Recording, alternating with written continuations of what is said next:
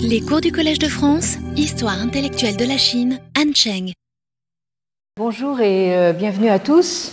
Euh, en reprenant la semaine dernière euh, le fil de notre réflexion sur la question de savoir si la Chine est encore une civilisation, nous rappelions nos travaux précédents sur la formule désormais consacrée de la Chine présentée comme 5000 ans de civilisation continue, dont le Parti communiste chinois se revendique comme l'héritier pour le moins paradoxal. Et nous avons constaté l'intérêt pour le moins surprenant marqué par le secrétaire général et désormais secrétaire perpétuel, M. Xi Jinping, en personne, pour l'archéologie, à laquelle ont été consacrées pas moins de deux séances d'études du bureau politique du comité central en septembre 2020, c'est-à-dire en pleine pandémie, et plus récemment en mai 2022, c'est-à-dire à quelques mois du 20e congrès. Donc deux moments où on aurait pu penser que euh, le secrétaire général en exercice euh, euh, aurait éventuellement d'autres choses à penser. Alors la semaine dernière, en bons élèves disciplinés que nous sommes, nous avons poussé le zèle jusqu'à lire in extenso l'introduction de l'article rédigé par le même M. Xi Jinping à l'issue de cette séance du mois de mai dernier, article paru dans la revue euh, de juillet, euh, qui est donc l'organe euh, direct du comité euh, central du Parti communiste chinois.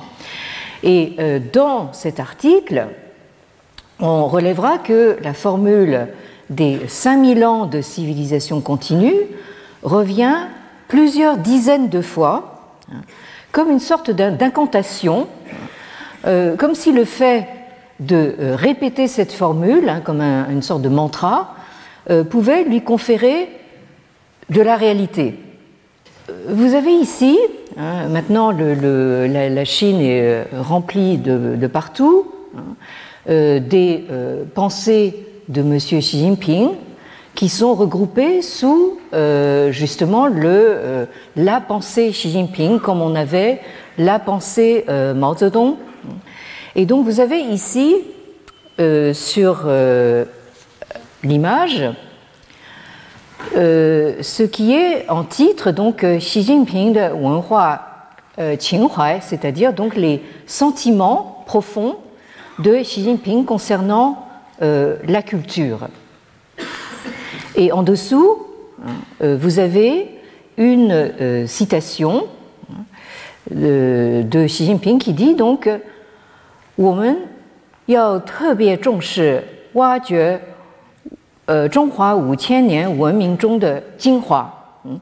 Donc nous devons accorder une importance toute particulière à exhumer la fine fleur des 5000 ans de la civilisation euh, chinoise. Et euh, vous remarquerez euh, que vous avez deux fois ce terme de roi, hein, ici pour désigner la Chine. Hein. Donc la Chine, c'est en fait la, littéralement la, fine fleur centrale du milieu. Et vous retrouvez donc ce mot roi ici dans ce composé euh, qui veut dire donc euh, la, fine fleur quintessentielle. Donc euh, là, vous voyez que nous sommes véritablement dans euh, quelque chose de très, très essentialiste. Et donc, cette photo que vous voyez ici, c'est l'entrée du jardin de Zhuxi. Alors, Zhuxi, c'est un euh, très grand penseur du XIIe siècle, qui a vécu euh, de 1130 à 1200. Euh, sous la dynastie des, Song du Sud, hein, et que on a quelquefois rapproché de Thomas d'Aquin dans notre tradition européenne pour sa, son envergure et son travail justement sur l'héritage classique. Alors vous voyez ici donc euh, notre secrétaire général euh, en, visite euh, en mars 2021 au mont Huishan dans le Fujian, où donc ce penseur Zhu Xi est né et a été en poste en tant que fonctionnaire lettré. Hein. Euh, vous aviez donc euh, dans la Chine impériale ces euh, lettrés qui passaient donc les concours dits mandarinaux, les concours civils, pour entrer dans la bureaucratie impériale et qui se mettaient donc au service de l'empereur et de l'État impérial.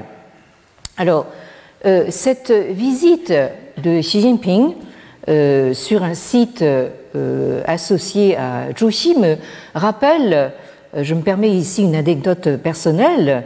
Euh, elle me rappelle la discussion euh, assez animée que j'ai eue avec mon beau-père, feu monsieur Wang Guozhong, qui était donc le père de mon mari, Wang Yun, qui lui-même est décédé d'un cancer il y a dix ans.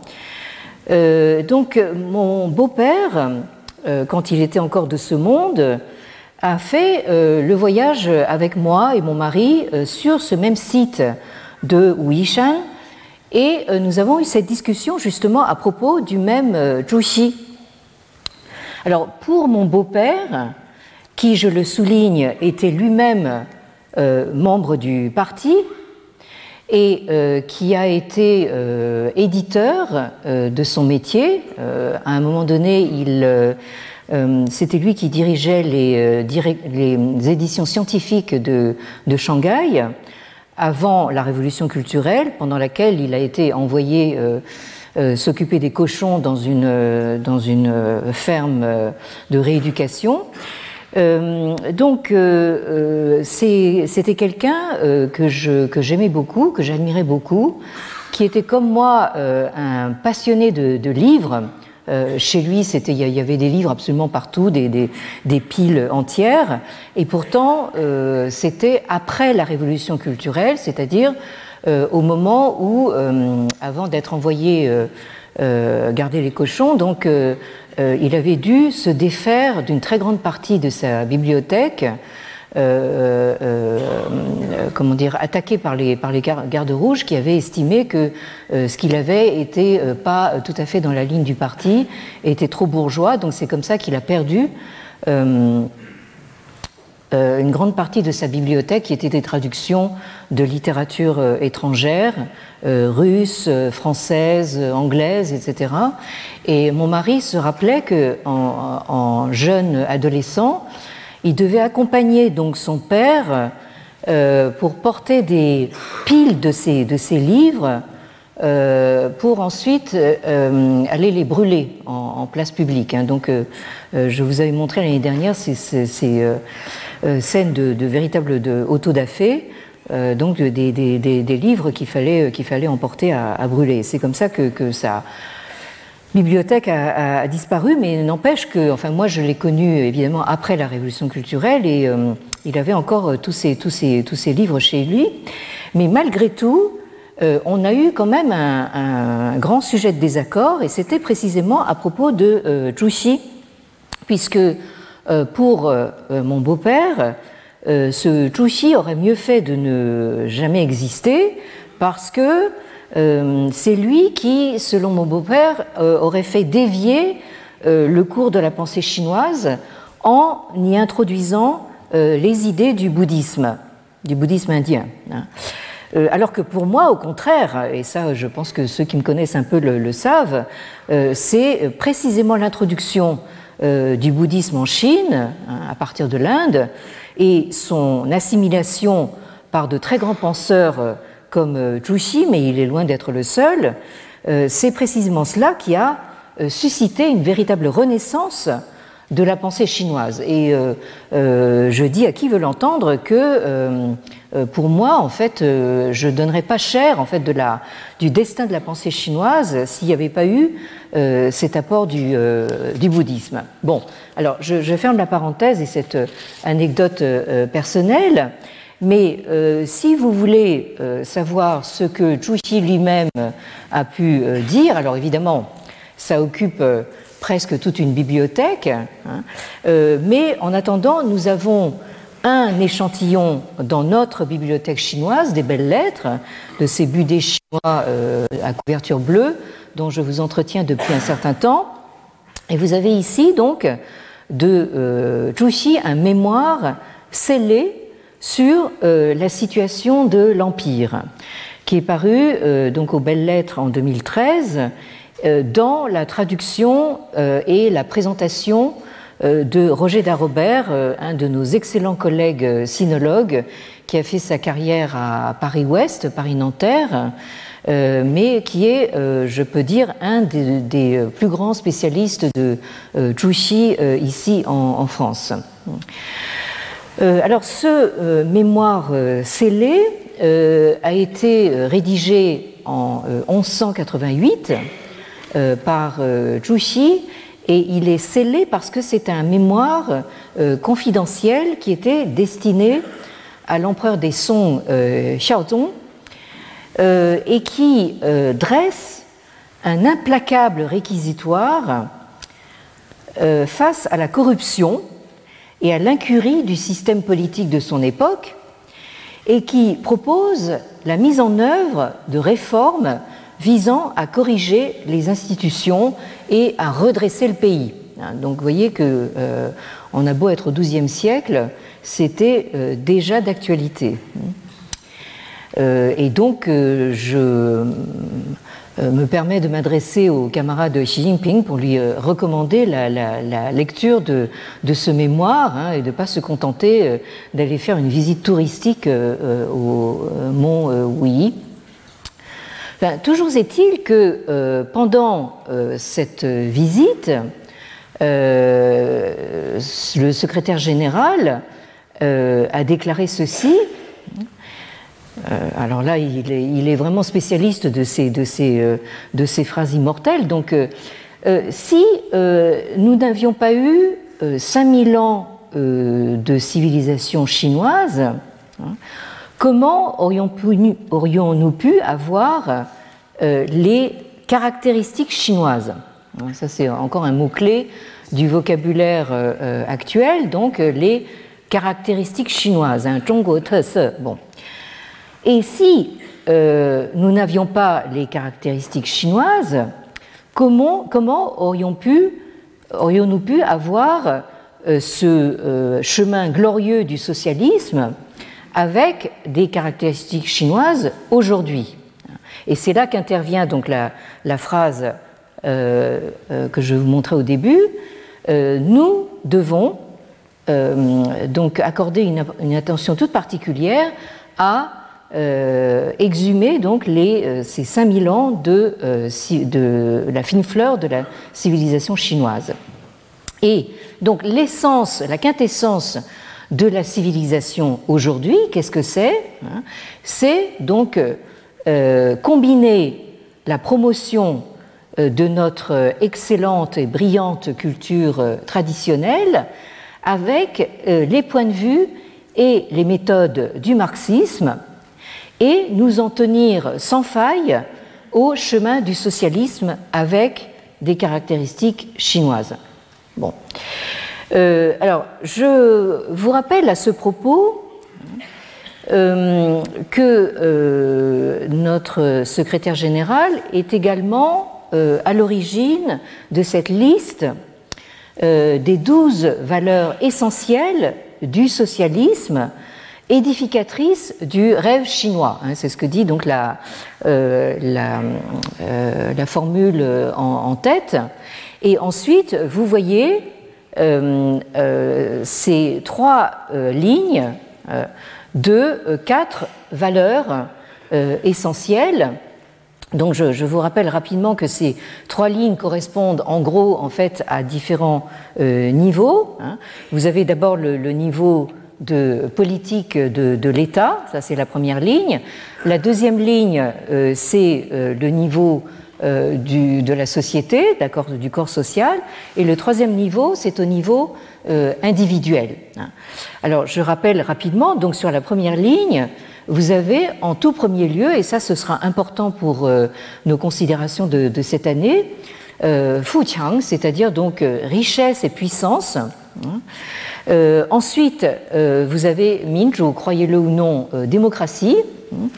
Euh, ensuite, vous avez notre fameux Wenming, donc euh, civilisation, hein, et euh, enfin Hexie, donc l'harmonie ou la, ou la concorde. Ensuite, deuxième ligne, niveau social, là aussi, croyez-le si vous le voulez, liberté, hein, égalité, ben là, manque de, manque de chance, c'est pas, pas fraternité, c'est euh, ça veut dire l'équité, et euh, c'est-à-dire donc la, gouvernance par la loi. Et enfin, euh, en euh, troisième ligne, euh, les valeurs individuelles, donc aiguo, le, le patriotisme, tingye, donc la, diligence au, travail, hein, euh, le fait d'être fiable, d'être digne de confiance, et euh, Yoshan, c'est-à-dire donc l'amitié ou la camaraderie. Donc, vous voyez que euh, nous avons ici un mélange assez bizarre en fait de notions qui sont à la fois venues de sources anciennes. Hein, euh, et euh, du vocabulaire moderne occidental. Hein, nous retrouvons nos, braves libertés et égalités, hein, mais aussi euh, communistes.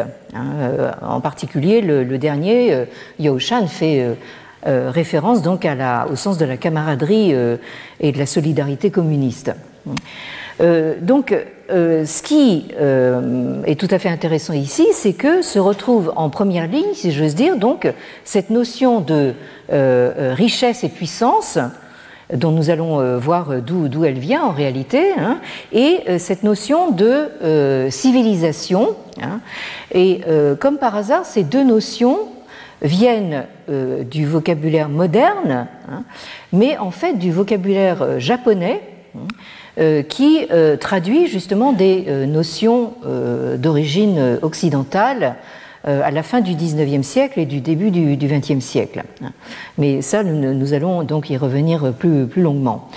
Donc, pour l'instant, ce que nous avons bien compris, c'est le rôle dévolu à l'archéologie hein, pour étayer cette formule plus incantatoire que, que factuelle euh, des 5000 ans de civilisation, afin donc de euh, produire et de promouvoir l'image d'une Chine à l'histoire continue, hein, dont, j'ai souligné le, paradoxe dans, un régime communiste euh, qui est censé être révolutionnaire, hein, bon, mais une Chine aussi qui aurait été unifiée depuis ses origines. Euh, nous avons euh, l'année dernière euh, observé l'insistance des fouilles archéologiques sur la centralité de la civilisation chinoise, hein, qui serait née dans la plaine centrale, hein, qu'on appelle Zhongyuan, du bassin moyen du fleuve jaune.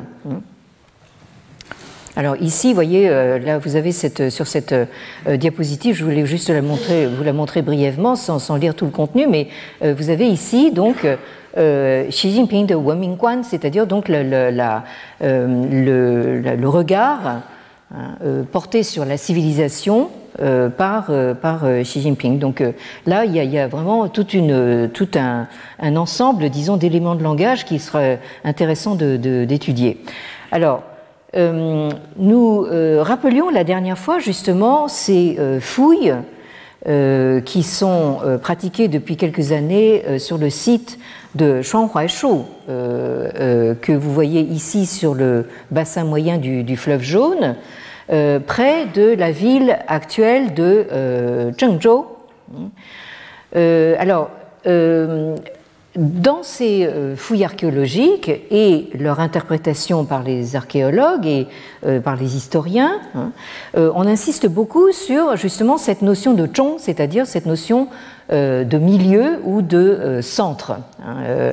donc le, berceau de la civilisation chinoise se, retrouve, trouverait donc au centre de, la Chine. Hein.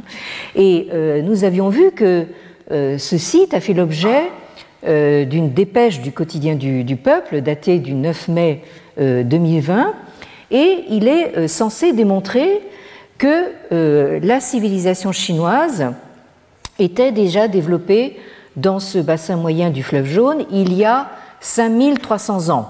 Hein. Alors si vous faites le calcul, ça tombe vraiment très bien parce que ça permet justement d'égaliser avec l'Égypte.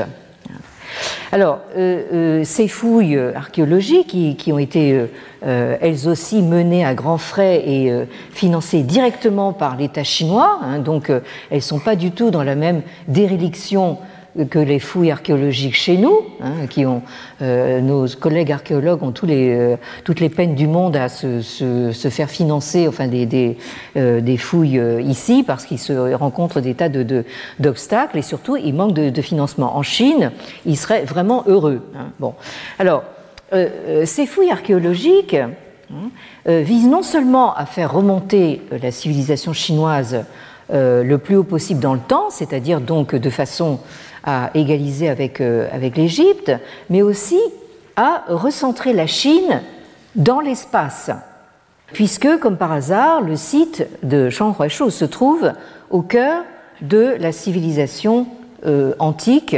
Hein, euh, ici, vous voyez ce site qui est au bord, au bord du, du, fleuve jaune. Hein, et à proximité, le gouvernement local a trouvé de très bon goût hein, euh, d'édifier ces euh, statues de, pierre euh, qui représentent Yendi et Huangdi, donc l'empereur rouge et l'empereur jaune, qui sont des empereurs mythiques et qui sont censés être les pères de la race chinoise. Hein, qui, comme vous le savez, est une race jaune. Hein. Donc là, nous sommes tout en jaune. Hein. nous sommes les descendants euh, de l'empereur jaune et euh, nous sommes au bord du fleuve jaune, euh, dans la terre jaune. Donc, donc, donc ça, tombe très bien que nous appartenions à la race jaune qui elle-même est une invention, comme nous, nous aurons l'occasion de le, de, le, de le, dire aussi. Alors, ces historiens en chef, chargés d'analyser et d'interpréter les résultats des fouilles, euh, euh, n'hésite pas justement à relier les traces de cette euh, civilisation hein, représentée sur le site de Shang à la figure de l'empereur jaune, Huangdi, ce qui évidemment manque pas d'une certaine audace, puisque, comme je viens de le dire, l'empereur jaune est un personnage totalement mythique. Hein. alors, euh, vous avez euh, euh, maintenant un culte qui a été reconstitué, soi-disant, et qui est maintenant rendu régulièrement à l'empereur jaune. Alors, vous voyez un petit peu sur la photo, moi j'ai plutôt l'impression qu'il s'agit d'une mise en scène plus hollywoodienne que caractéristiquement chinoise. Hein, bon, enfin, euh, euh, mais toujours est-il que, là, euh, vous avez maintenant ces cultes qui sont rendus au père fondateur de la, civilisation chinoise. Hein. mais on voit bien que le but ici est de donner de la réalité archéologique à cette idée d'une centralité chinoise Han qui aurait existé depuis toujours. Alors évidemment, comme euh, comment dire, l'histoire, euh, bien sûr, on peut la manipuler dans tous les sens qu'on veut, mais euh, quelquefois, elle offre des situations assez ironiques. c'est que, en, réalité, c'est précisément près de cette même ville de Zhengzhou que se passent actuellement les manifestations sur le site de Foxconn. Donc, donc là, peut-être que la centralité chinoise va finir par exploser à partir de, de, son, de son, centre. Bon. alors, depuis les années 1990, euh, c'est-à-dire euh, depuis euh, justement ces années, on pourrait, qui maintenant, vues rétrospectivement, sont des années un peu de, comment dire, d'ouverture et de, réforme. Hein, on a eu un changement de paradigme.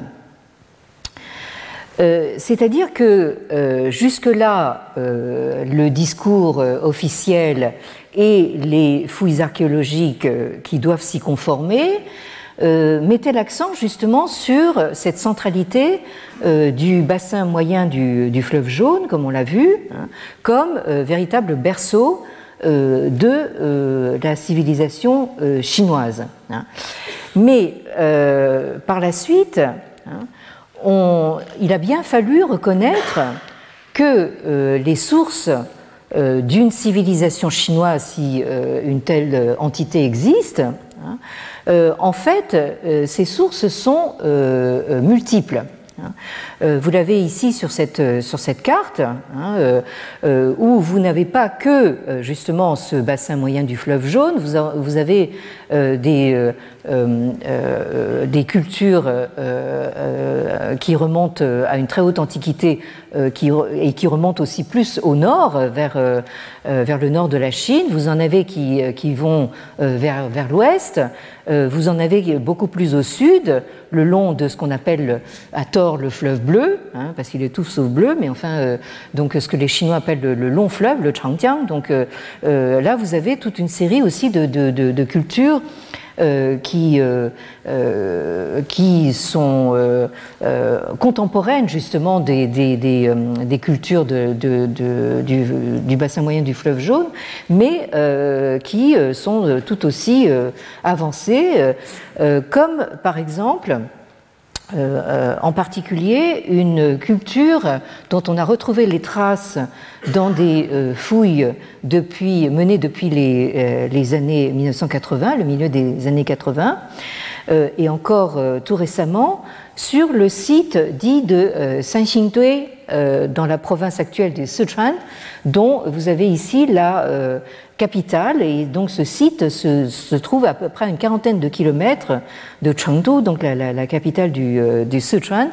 Et euh, euh, cette culture hein, frappe, de par ses vestiges, par justement quand même sa profonde différence par rapport aux vestiges qu'on a retrouvés dans le bassin moyen du fleuve jaune. Hein. Donc euh, euh, évidemment, la, première réaction qu'on a quand on voit euh, ces masques, hein, qui sont d'une puissance extraordinaire, hein, mais qui, vous voyez, enfin, celui-ci avec, avec des yeux complètement exorbités, ces, représentations à la fois humaines et, animales qui sont relativement rares dans l'art euh, chinois du, euh, de, la Chine centrale. Hein.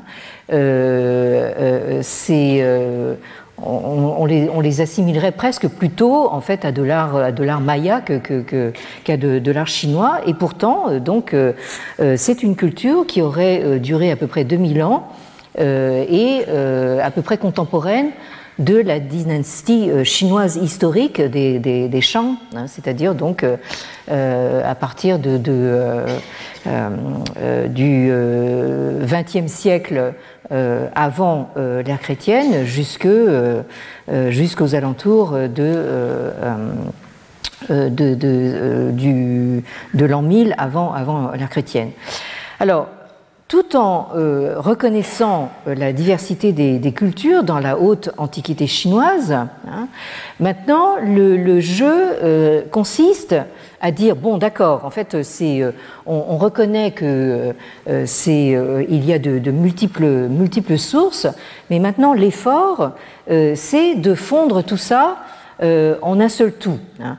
Alors, euh, la formule des 5000 ans de civilisation continue hein, est maintenant doublée par une autre formule qui est elle aussi euh, répétée et relayée à l'envie comme une, incantation, c'est la formule de la diversité dans l'unité, hein, le fameux bouton. Hein. Alors, ainsi donc, celui qu'on appelle, qu'on a fini par appeler le président de tout, hein, parce qu'on a l'impression que notre grand leader Xi Jinping vraiment est sur tous les fronts à la fois. Euh, euh, il est donc aussi en particulier euh, l'historien en chef, hein, parmi ses multiples casquettes hein, de, chef du parti, chef de l'armée, hein, chef de, l'Assemblée du peuple, etc. Donc il, associe la casquette d'historien en chef et sa lecture de l'histoire de Chine, qu'il dicte et qu'il martèle en tout temps et en tout lieu, comme on l'a vu, euh, s'applique non seulement euh, à la Chine proprement dite, hein, c'est-à-dire ce qu'on appelle euh, la Chine Han, c'est-à-dire cette Chine centrale, hein, mais aussi, hein, et c'est ça qui est plus inquiétant, à sa périphérie, c'est-à-dire actuellement depuis le Tibet et le Xinjiang, le pays des, des Ouïghours, jusqu'à Hong Kong et Taïwan, qui sont pourtant autant d'univers hétérogènes qui sont tous maintenant euh, sommés euh, de s'identifier à la thèse des 5000 ans de civilisation chinoise unique et continue. Hein.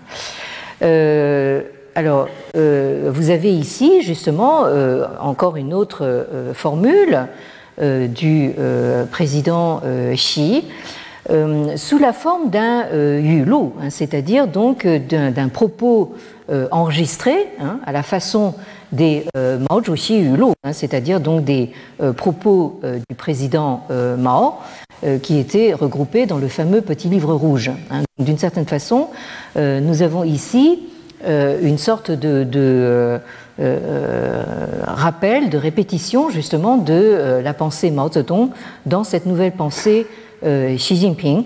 Et euh, dans cette formule, donc le, grand leader hein, nous dit que euh, la civilisation euh, chinoise hein, est très extensive et va très en profondeur. elle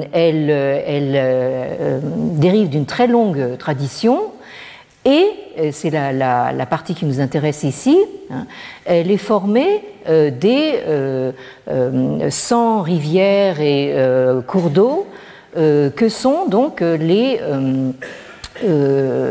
cultures nationales, les multiples cultures minoritaires nationales qui forment justement ce, grand tout. Hein.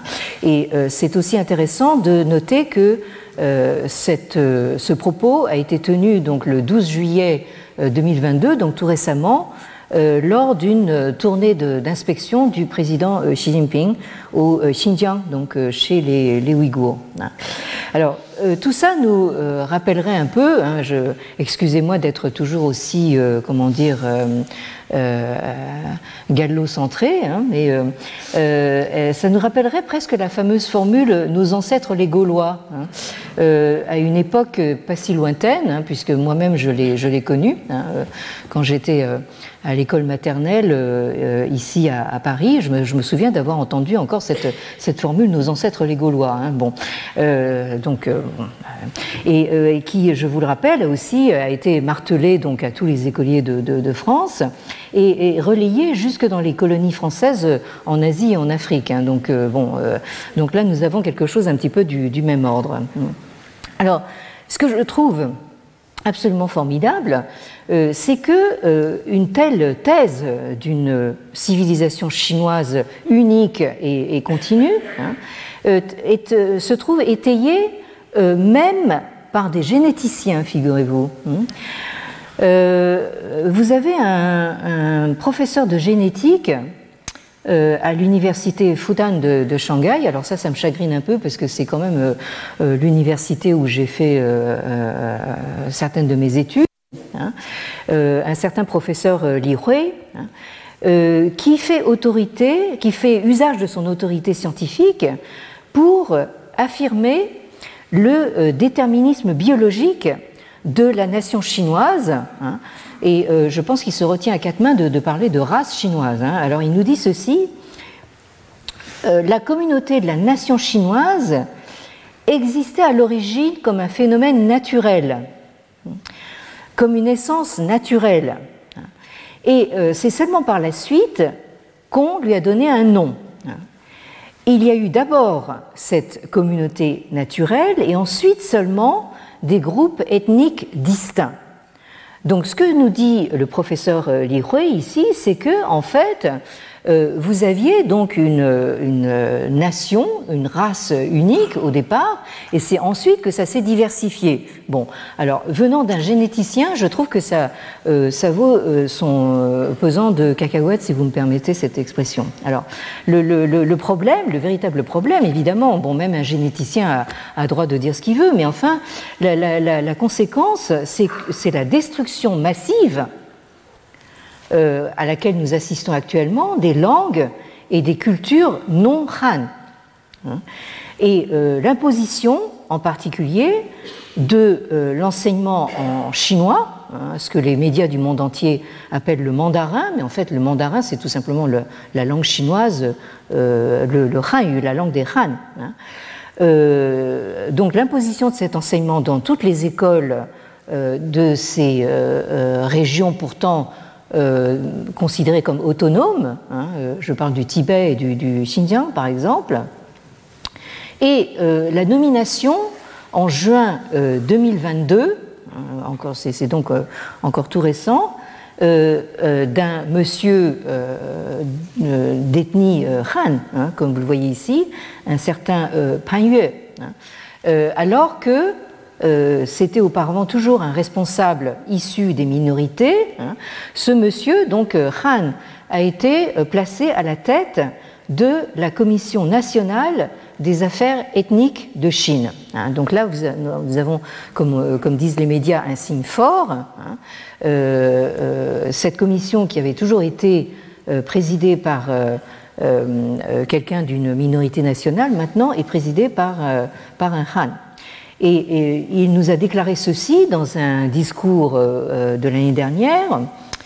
Euh, alors évidemment, il est obligé de ce monsieur Paigneux, par, par, ailleurs, est, est quelqu'un d'assez cultivé quand même, enfin assez qui écrit de la poésie, mais il est dans sa position, il est obligé de se conformer donc au discours officiel et il nous dit ceci la civilisation chinoise n'a jamais été interrompue et elle est fondée à l'origine dans une grande unité. Historiquement, bien sûr, euh, la Chine a connu une diversité de groupes ethniques et de religions, mais quelle que soit leur diversité, ils doivent dans tous les cas, de par leur destinée commune, se fondre en une seule unité. Bon, alors donc, euh, ce que nous disait le généticien et ce que nous dit maintenant euh, ce président de la commission des affaires ethniques, hein, euh, c'est que, en fait, la Chine, à l'origine, était une unité. Ensuite, elle s'est diversifiée dans des groupes ethniques, des religions différentes, mais actuellement, hein, sous la présidence de, de, de, M. Xi Jinping, elle doit de toute façon se refondre en un seul tout. Alors, vous en êtes peut-être au, point d'en avoir un peu assez, hein, d'avoir ces, euh, euh, extraits de discours officiels. Hein. Alors, euh, fort heureusement, le grand leader et son service de propagande ne sont pas les seuls à parler de civilisation en Chine. Ouf. Hein. Alors, comme nous le disions la dernière fois et comme nous le rappelions l'année dernière, à propos de Hai au XVIe siècle, sous la dynastie Ming, et comme vient de nous le rappeler l'exemple de Zhu euh, au XIIe siècle sous les Song, hein, euh, les euh, lettrés d'antan et les intellectuels d'aujourd'hui, en tant que conseillers de l'empereur, hein, ont pour tâche, ont pour vocation de s'emparer du discours dominant pour l'interpréter, ou comme c'est le cas dans la Chine actuelle, ils sont plutôt sommés par l'empereur hein, de euh, fournir du contenu au grand slogan qu'il lance. Hein. Donc euh, euh, l'empereur, vous aurez compris que c'est le secrétaire général et perpétuel, donc il lance ces, formules à l'emporte-pièce, hein, les 5000 ans de civilisation continue, les 12 valeurs essentielles du socialisme aux caractéristiques chinoises, etc. Et ensuite, c'est aux euh, intellectuels que j'appelais la dernière fois institutionnels, les establishment intellectuals, qui ont pour charge euh, de euh, fournir du contenu hein, à, ces, à ces slogans. Alors récemment est paru un article dû à un, un, un, collègue, un universitaire de, de Shanghai, hein, euh, euh, du nom de Pai Tongdong, hein, que vous avez ici à, l'image. Euh, et cet article est intitulé donc Woming de Bianyuan, Dui Huaxia Woming Li Shi Di Wei, Yu Renlei Woming Jingcheng de Fansi. Donc, cet article euh, s'intitule donc Aux marges de la civilisation, réflexion sur la place historique de la civilisation chinoise et sur le progrès de la civilisation humaine. Alors, euh, c'est un article qui est paru dans la revue euh, donc Sciences politiques de Chine, en 2021, donc c'est un article relativement récent. Et l'auteur, donc ce monsieur que vous, voyez ici, euh, Bai Tongdong, est né en 1970. Il est euh, donc âgé de 52 ans, hein. mais euh, le fait de mentionner qu'il est, est, né en 1970, hein, ça vous indique tout de suite que c'est quelqu'un qui appartient à cette génération qui n'a pas connu véritablement la révolution culturelle, hein, euh, qui s'est euh, terminée officiellement en 76. Hein, donc, euh, il était encore au biberon et, ensuite à l'école maternelle quand, quand, quand la, la j'allais dire la civilisation culturelle, la, révolution culturelle se, terminait. Hein. donc, ça vous indique déjà en fait qu'il a un point de vue assez différent de euh, ceux qui appartiennent à la génération euh, précédente, hein, c'est-à-dire par exemple la mienne. Hein. Bon. Alors, euh, ce monsieur est professeur de philosophie à l'université Fudan de Shanghai. Donc, comme je l'ai dit tout à l'heure, c'est mon alma mater en, Chine. J'y ai étudié moi-même. Et donc, j'ai eu l'occasion, bien plus tard, puisque ce, ce, monsieur est bien plus jeune que moi, donc de rencontrer Monsieur euh, Bai. Alors, euh, il a un parcours intéressant. Il a commencé par étudier la physique nucléaire dans ses premières années d'université, avant de s'intéresser à la philosophie, notamment à la philosophie politique, et de s'y consacrer entièrement dans la suite de son parcours. Euh, alors, l'autre chose intéressante euh, dans euh, son CV, c'est qu'il a obtenu son doctorat, qui est un PhD, aux États-Unis, à l'université de, Boston, et il a enseigné aux États-Unis pendant plusieurs années avant de retourner en Chine. Donc, à la différence de pas mal de collègues chinois, donc c'est quelqu'un qui parle couramment anglais, et euh, qui de fait a publié euh, certains de ses ouvrages importants euh, en anglais. Hein. vous avez ici un ouvrage qui est paru aux États-Unis chez Z-Books en 2012, il y a, exactement dix ans, hein, qui s'intitule China, The Political Philosophy of the Middle Kingdom. Donc la Chine, la philosophie politique du, euh, euh, euh, du royaume du milieu, hein, du pays du milieu, hein, avec le caractère zhong qui veut dire donc centre ou milieu sur la couverture. donc là, ne serait-ce que de par le titre, vous voyez que c'est quelqu'un qui adhère donc justement à cette idée de la centralité chinoise. Euh, mais sans être un ultranationaliste acharné comme euh, le sont certains de ses autres euh, collègues en Chine. Alors un deuxième livre important qui est paru plus récemment, c'est celui-ci, publié par les presses universitaires de Princeton en 2019, qui s'intitule Against Political Equality, The Confucian Case. Donc contre l'égalité politique, hein, sous-titre Le cas confucéen. alors, vous voyez que ce monsieur, c'est quelqu'un qui n'a pas peur justement d'aller contre euh, euh, disons, euh, un, discours politiquement correct. Hein. évidemment, il table justement sur l'effet de provocation sur un public occidental et d'abord américain de ce titre contre l'égalité politique, parce qu'il sait très bien que les, régimes de démocratie libérale qui prédominent euh, dans l'Occident américain et européen hein, euh, sont fondés justement sur ce principe de, l'égalité euh, politique.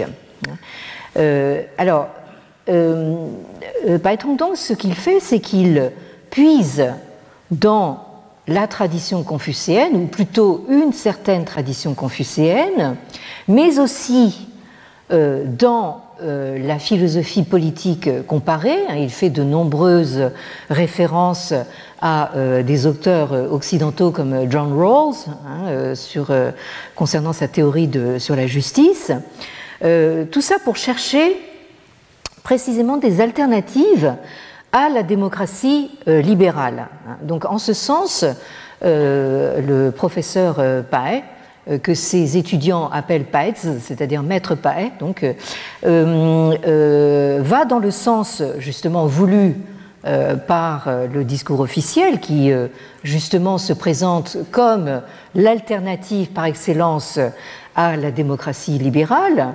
Mais euh, donc, lui, est quand même un, de ces intellectuels chinois en vue qui tente malgré tout de maintenir la discussion ouverte euh, avec euh, les élites américaines et sur euh, des problématiques qui sont susceptibles de les intéresser. Hein. C'est quand même pas pour rien que les presses universitaires de Princeton aient accepté de publier ce, livre. Hein. C'est parce qu'elles estiment qu'il a quand même quelque chose à dire. Bon, alors.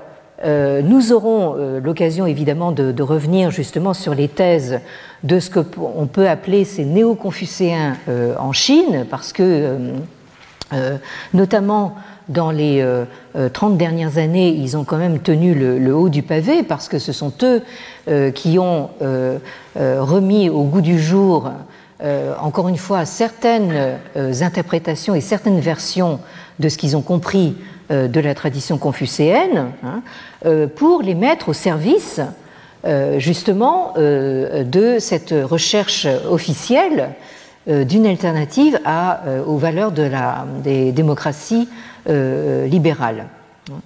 Alors, ce que fait donc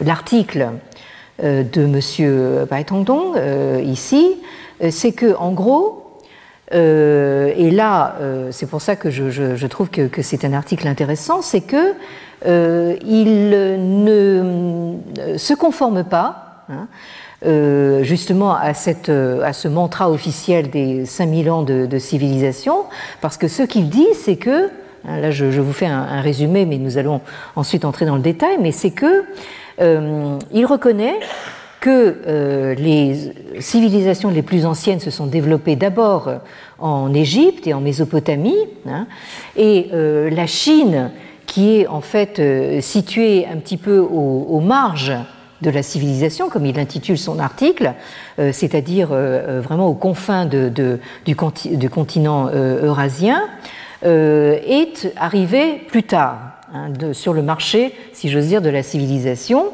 hein, et malgré tout a quand même réussi à transformer l'essai dans la mesure où elle a su tirer des, de grands avantages justement de ces euh, anciennes civilisations hein, et à en faire euh, une civilisation euh, propre qui lui a permis, lors de l'âge axial, ce fameux âge axial dont parlait le philosophe allemand Karl Jaspers, donc autour de, la période entre 500 et 300 avant l'ère chrétienne, cet Ajaxial donc, qui a connu euh, justement les, euh, grands fondateurs de, euh, spiritualité et, de, de, tradition intellectuelle comme, comme le, Bouddha, Confucius, les présocratiques, etc. Donc elle, il faut quand même reconnaître qu'elle ne fait pas partie du club très fermé justement des fondateurs de, civilisations les, les, plus anciennes hein, et que ensuite euh, elle, euh, elle s'est développée euh, de sa, de, sa, de, sa, manière propre. Et dans cet article, M. Pai Tongdong conteste également justement ce mantra de la continuité, hein, parce que il, il, montre, hein, il est philosophe, mais quand même il tient compte justement de, de, du discours des historiens, que cette civilisation chinoise est loin d'avoir été un long fleuve tranquille et continue. Hein. Là aussi, je n'entre pas dans le détail pour l'instant, hein. euh, mais euh, il conclut en disant que, euh, au fond, ce qui est important hein, pour une civilisation, de, façon à ce qu'elle puisse se maintenir non seulement en vie, mais qu'elle puisse justement s'imposer euh, au niveau mondial, c'est qu'elle soit dans une situation de compétition. Hein. Donc euh, euh, ici, Paetongdong rejoint justement cette vision de la compétition qui lui vient probablement de sa formation américaine hein, et qui met la Chine justement en compétition avec le, reste du monde. Alors, je commence tout juste par analyser son, article qui me paraît vraiment digne d'intérêt. Euh, il commence par euh, euh, citer un ouvrage qui a été un, best-seller aux, États-Unis. Là, la couverture de cet ouvrage vous dit que déjà un million d'exemplaires ont été vendus, d'un monsieur qui s'appelle Jared Diamond. Hein, euh, que vous voyez euh, ici, donc, euh, et dont vous voyez, c'est quelqu'un qui est à la fois en fait un, anthropologue, mais qui s'intéresse aussi à, la, paléontologie, qui s'intéresse à, l'histoire de l'humanité, et qui donc euh, est l'auteur de ce, livre que cite Pai Tongdong et qui s'intitule Guns, Germs and Steel, A Short History of Everybody for the Last 13,000 Years. Bon, alors, euh, des euh, guns, des, armes, des canons, euh, enfin des, armes, des germs, c'est-à-dire des, des, microbes, des bactéries, et de l'acier. Hein, une euh, brève histoire de tout le monde, everybody, hein, euh, depuis 13 euh, 000 ans. Hein. Donc, donc, là, Jared Diamond, alors là vraiment, enfin, je, veux dire, nous écrase tous. Enfin bon, donc il fait remonter l'histoire de l'humanité à, à, 13 000 ans. Hein. Et donc, euh, le, le, le site euh, euh, parce que euh, au début de ce, livre, hein, Jared Diamond, donc, qui est né en 1937, qui est donc maintenant un, monsieur assez âgé, était en train de faire un terrain en Nouvelle-Guinée. Et donc, un, monsieur local lui a demandé pourquoi euh, c'est euh, l'Occident qui a conquis la Nouvelle-Guinée hein, et pas l'inverse? Bonne question. Hein, et c'est donc inspiré par cette question que Jared Diamond a, écrit ce, livre daté de 1997, hein, qui est en fait qui constitue une tentative de répondre à une telle question. Alors, donc il part de la, constatation que euh, pour qu'un groupe humain soit euh, puissant, soit fort, hein, il faut qu'il soit euh, nombreux, qu'il faut, il faut d'abord beaucoup de monde mis ensemble. Hein. et pas simplement donc beaucoup de monde, mais il faut justement le progrès, le développement d'une civilisation humaine hein, qui justement ne peut pas se développer sans un, groupe humain assez important. Alors, quand euh, euh, Diamond donc, euh, a fait ensuite un terrain en Tasmanie, qui est une grosse île au sud de, l'Australie, hein, il a constaté que quand cette île a été soi-disant découverte par les colons britanniques, hein, il y avait à peu près 4000 habitants hein, sur l'île et euh, qui menait une vie euh, que les Britanniques ont qualifiée d'extrêmement euh, primitive. Et ils ont constaté que les gens, en fait, avaient assez peu de connaissances techniques et ils n'avaient même pas, en fait, tout en étant sur une île, en fait, n'avaient même pas euh, d'instruments euh, adéquats pour euh, pêcher, hein, pour attraper du, poisson. alors que, justement, les fouilles archéologiques sur cette île ont montré que anciennement, hein, les, habitants de, l'île avaient justement ces, techniques et en particulier ces techniques de pêche avec des crochets, des, hameçons pour, pour pêcher le, le poisson. Donc, euh, ici, euh, bon, je, ne développe pas trop, mais enfin, bon, disons, l'idée ici, c'est que, euh, en fait, il se peut que vous ayez des, fluctuations comme ça de, civilisation, même sur un, espace relativement restreint, hein, avec des, comment dire, des avancées et quelquefois des régressions, justement, sur, sur, ces, sur ces territoires. Est-ce que le. Oui, bon. et que donc euh, le, comment dire, le développement euh, de la civilisation dépend de, pas mal de facteurs et en particulier euh, justement de la, du nombre de la population. Alors, je vais m'arrêter là. Je vous recommande de toute façon la lecture de ce Jared Diamond parce que c'est quelqu'un, bon, avec qui on n'est pas forcément d'accord, hein, mais qui part de, de, vraies questions vous avez pu voir, et qui euh, euh, apporte justement des, réponses assez, assez originales. Hein. Et je trouve que c'est intéressant euh, qu'un collègue de, de, Shanghai commence justement par... Bien, donc comme d'habitude, moi aussi j'ai mes mantras, si le Bouddha nous prête vie, à la semaine prochaine. Merci.